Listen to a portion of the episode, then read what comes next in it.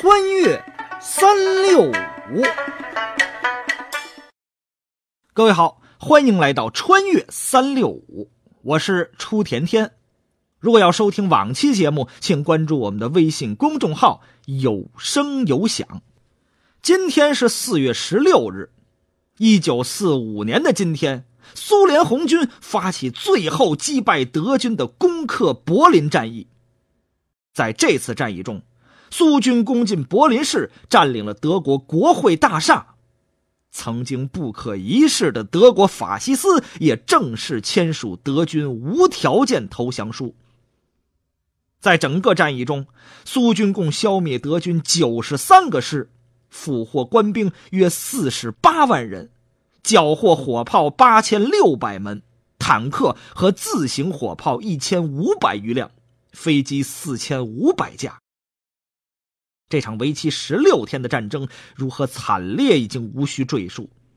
在开战当天，上万门火炮、迫击炮、卡秋莎火箭炮同时射出耀眼的光芒，把整个大地照得如同薄昼一般。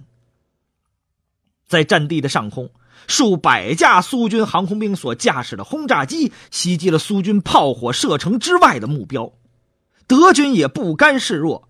一架架散落在废墟角落的高射炮，像一把把刺向高空的利剑，执行着击落苏军轰炸机的任务。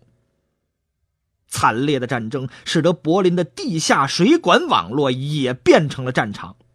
当苏联人的坦克像辛勤园丁在花园里洒水般倾泻炮弹的时候，有经验的德军战斗人员会躲到地下水道里。当炮击一停止的时候，他们就爬到地面，依托每条街道和每一座楼房向苏军射击。在市区建筑内，狭路相逢的两军官兵还展开了刺刀见红的白刃战。往往是一个苏联士兵将对面的德国人杀死之后，才发现自己的肚子也被利刃划开。战役于一九四五年四月十六日发起，苏军先后突破奥德和尼斯河防线，二十五日对柏林形成包围。苏军在对柏林的强攻中，采取多路向中心突击，经激烈巷战，于四月二十七日突入柏林中心区。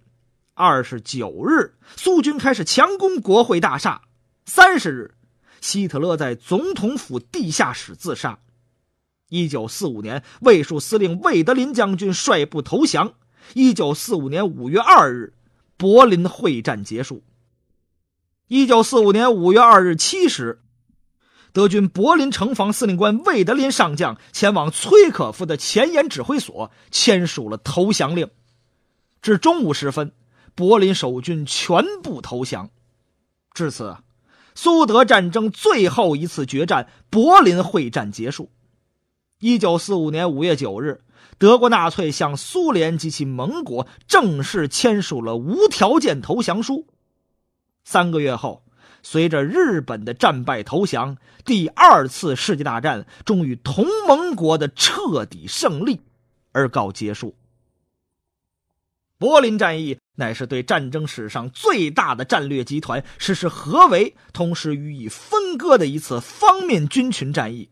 也是第二次世界大战末期的重要战役，粉碎了纳粹德军最高统帅部在柏林附近大量消耗苏军，死守柏林，将战争拖延下去，等待英美盟军到达柏林地区，或将柏林交给英美盟军，或等英美与苏联发生冲突，借以更多的保全德国战败后利益的图谋。纳粹德国元首希特勒在战役过程中自杀。战役结束时，德国最高统帅部代表德国无条件投降。